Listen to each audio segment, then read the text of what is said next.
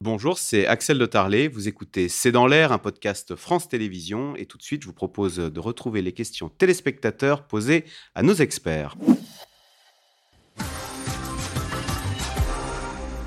Alors, Alain, en Seine-Saint-Denis, que pensez du fait que le prince Harry ne soit pas apparu au balcon? Ah ben, il n'était pas question qu'il soit au balcon, puisque les membres, il n'y a que les membres actifs de la famille royale Il y en avait qui étaient au balcon. Euh, il, y avait, il y avait aussi des enfants d'honneur, et les enfants d'honneur, ils sont là parce qu'ils portent les traînes, et puis ça leur fait plaisir. Et pourquoi pas C'est toujours charmant de voir les enfants au balcon. Mais sinon, il n'y avait pas non plus le prince Andrew.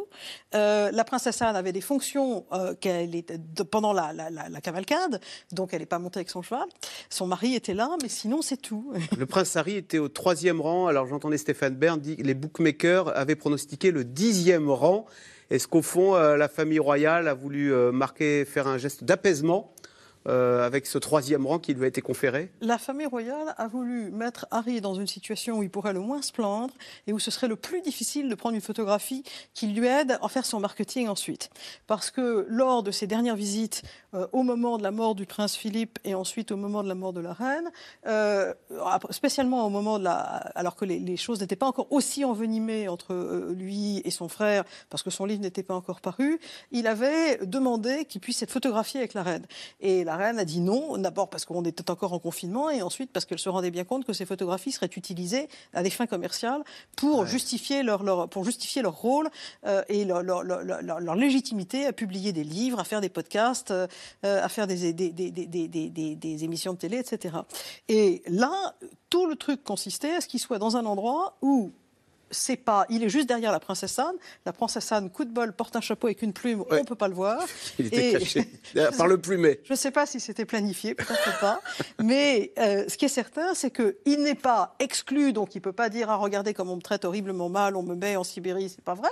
Il est au troisième rang et euh, il assiste, il est avec les membres de sa famille, donc avec sa sœur, euh, avec sa tante, je veux dire. Et c'est très bien, je veux dire, c'est très bien calculé au cordeau. Et l'idée, c'est surtout, il ne monétise pas une fois de plus, soit une situation d'infamie non méritée à ses yeux, soit au contraire sa proximité avec le roi. Isabelle River, en quels termes Harry et William sont-ils? Alors, on a appris dans le livre qu'ils ils en étaient arrivés aux mains à un moment, hein, les deux frères. Les, les relations sont euh, au plus mal depuis plusieurs mois. Pourquoi? Euh, pourquoi?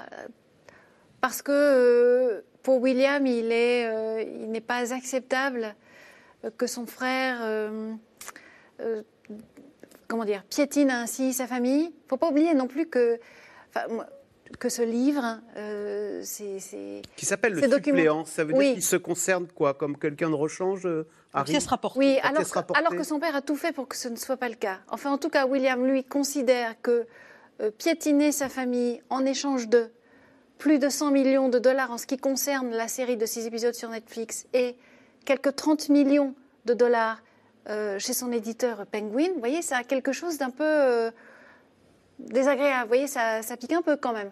Et donc, le- William trouve la démarche malhonnête.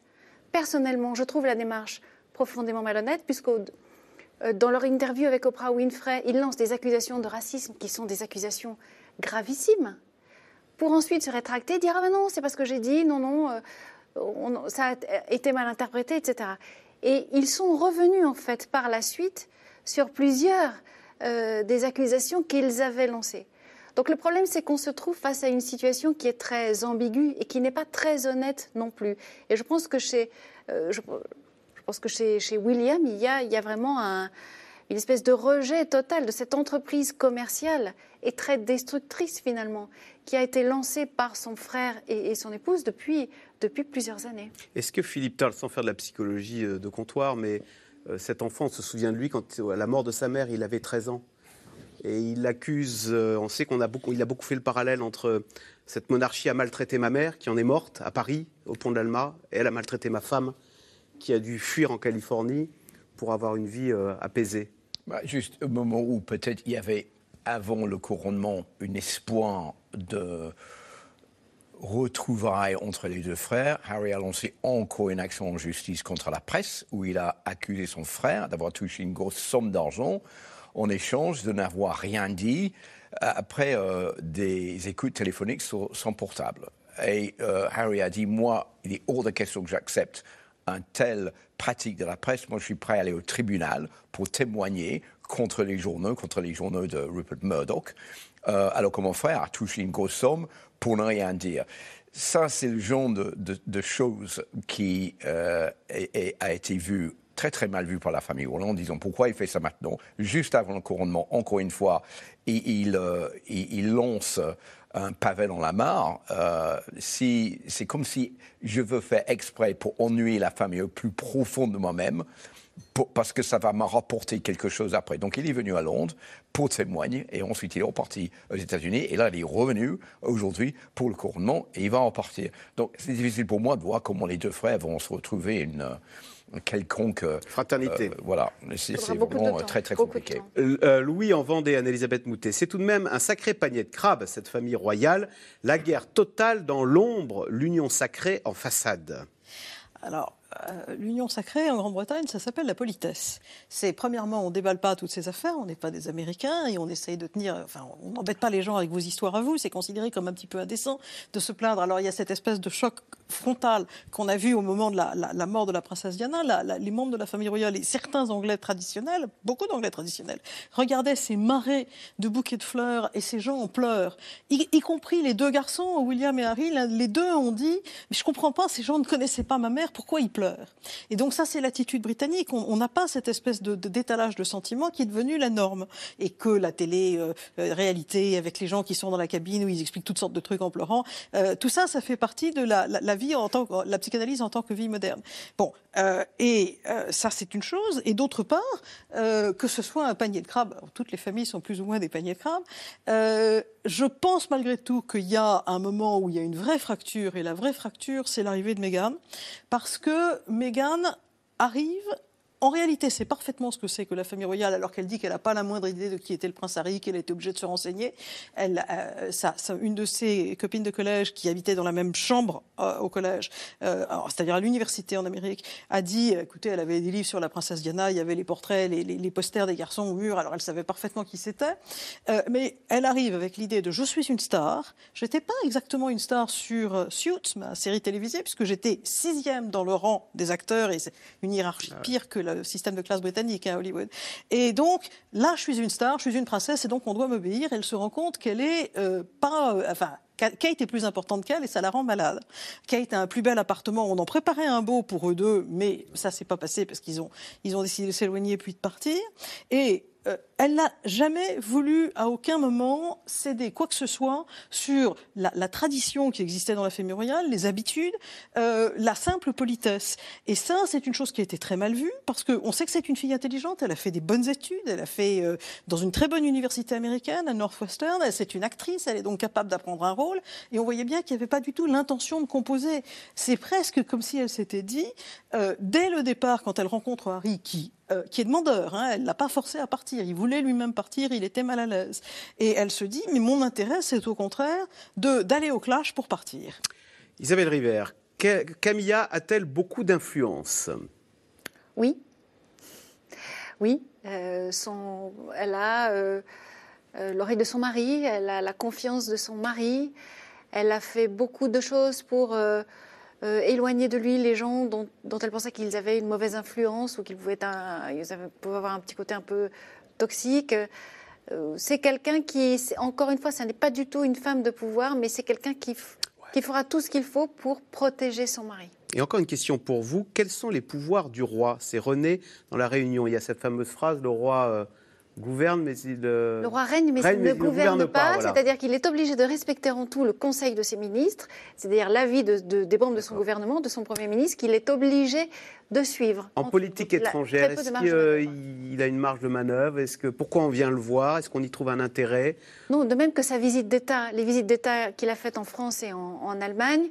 Euh, étaient des visites d'État qui avaient été désignées par le Foreign Office, choisies par le Foreign Office. Volodymyr Zelensky et Ursula von der Leyen sont allés voir le roi. Ce sont des gens qui ont des agendas chargés. Oui. Euh, qu'en espérait-il alors, ça s'est fait là encore après que le Foreign Office lui a donné euh, son accord. Il ne peut rien faire de son propre chef. C'est un monarque constitutionnel. Il a des prérogatives, il a une influence, influence qui se manifeste toutes les semaines au cours de l'audience qu'il a avec le chef de son gouvernement, mais ses pouvoirs, en fait, sont, euh, concrètement, sont très limités. On le, on soupçonnait d'être pro-européen, le fait qu'il ait reçu Ursula von der Leyen à prendre le thé. C'est sans doute un symbole, en tout cas c'était un symbole de réconciliation avec l'Union européenne après des années très difficiles. Mais, mais tout ça, c'est demandé par le Foreign Office. Et aussi, euh, Zelensky, reçu par le roi d'Angleterre, c'est euh, montrer à Poutine, qui s'est caché en disant Mais je fais revenir les Romanov en esprit, euh, c'est lui dire Non, voilà ce que nous pensons de, de votre politique et voilà qui nous soutenons. C'est la fin de cette émission. Merci beaucoup d'y avoir participé.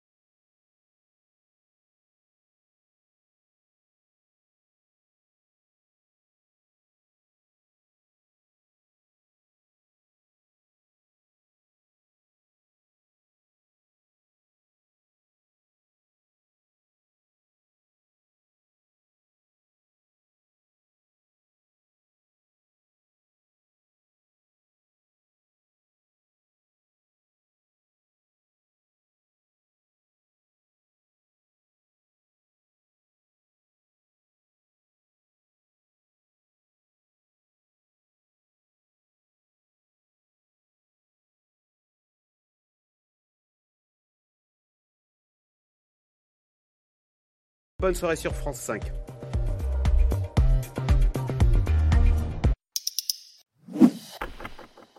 Merci d'avoir écouté C'est dans l'air. Comme vous le savez, vous pouvez désormais écouter l'intégrale, mais aussi l'invité ou vos questions à nos experts. Tous ces podcasts sont disponibles gratuitement sur toutes les plateformes de streaming audio. Et pour le replay vidéo, c'est sur France.tv, bien évidemment. À bientôt.